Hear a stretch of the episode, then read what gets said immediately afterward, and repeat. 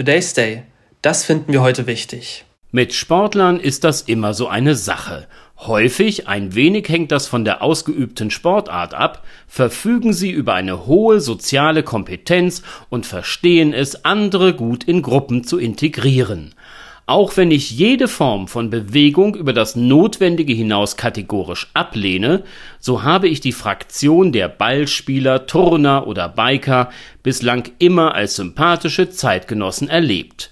Meist da bin ich ein Opfer meiner eigenen Vorurteile, saß sogar der Verstand an der richtigen Stelle und zeigte die notwendige Beweglichkeit auch jenseits des Spielfeldes. Nun aber zu Frau Pechstein, Eisschnellläuferin, insgesamt neun olympische Medaillen, fünf davon in Gold.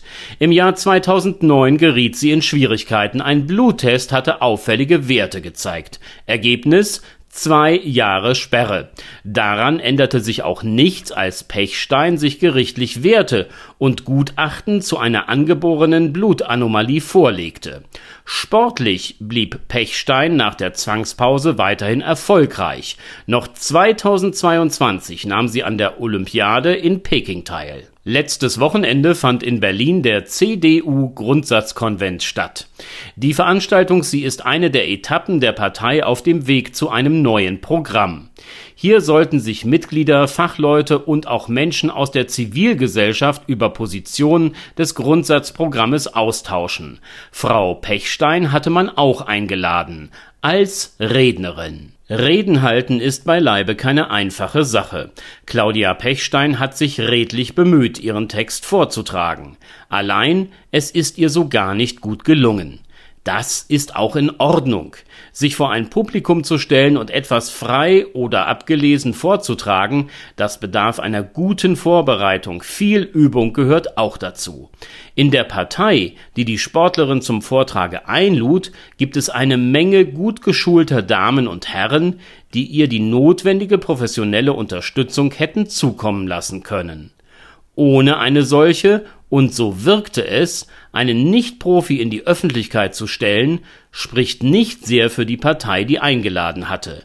Das Ergebnis war eine unnötige Bloßstellung. Neben der Form des Vortrages ist dann noch der Inhalt dieser Rede.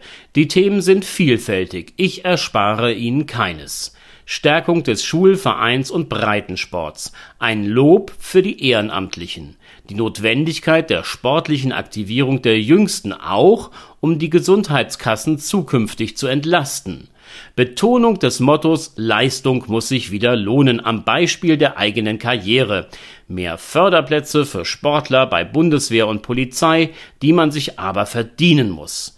Schwenk zum Polizeidienst und dem Primat des Helfenwollens. Dann Asylrecht. Kein Verständnis dafür, dass abgelehnte Asylbewerber im Land bleiben dürfen. Forderung nach einer rechtsstaatlichen Lösung dafür. Dadurch nicht nur Erleichterung der Polizeiarbeit, auch mehr Sicherheit im Alltag. Angstfreie Nutzung der öffentlichen Verkehrsmittel. Sie ist sodann möglich.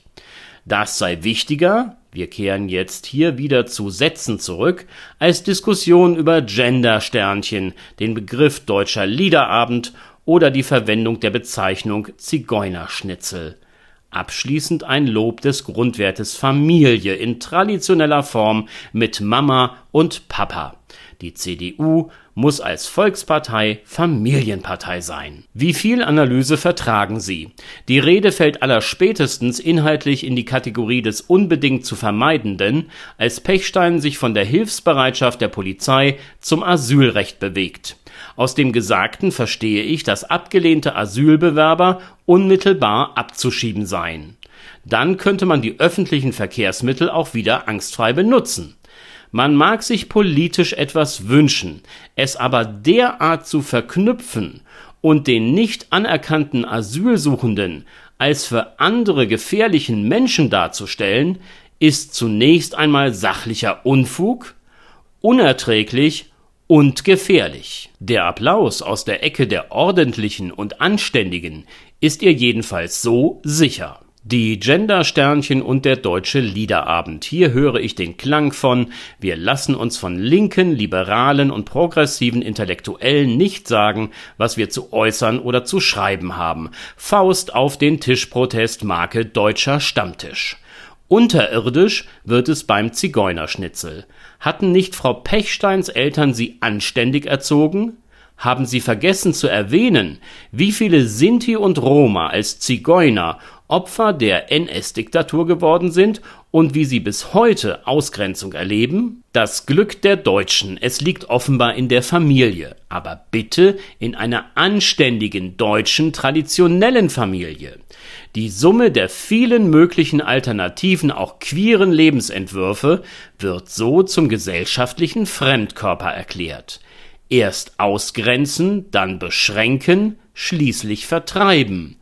Erinnern Sie sich? Ich jedenfalls lege Frau Pechstein nahe, ein paar Schuljahre Geschichte zu wiederholen.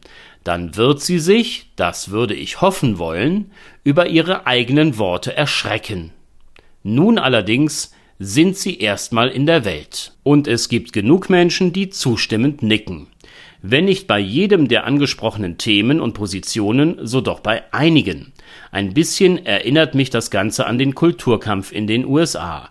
Konservative schärfen ihre Waffen, machen ihre Position überdeutlich, versichern sich so ihrer Anhängerschaft, die ihnen zu Mehrheiten verhelfen soll. Ich teile Frau Pechsteins Sicht nicht. So einfach ist das. Ihren Vortrag hielt sie in einer Uniform der Bundespolizei, bei der sie beschäftigt ist. Erneut schwierig. Ist nicht die Polizei wie jedes andere Staatsorgan zur Neutralität verpflichtet? Dass die Sportlerin eine Meinung hat und diese öffentlich äußert, ist in einer Demokratie eine Selbstverständlichkeit. Das Tragen einer Uniform dabei könnte zu Missdeutungen und Missverständnissen führen. Claudia Pechstein erweckte so bei einigen Hörern vielleicht den Eindruck, sie habe als offizielle Vertreterin des Staates gesprochen. Dem war nicht so. Dafür bin ich dankbar. Today's Day, ein Projekt von netkiosk.digital.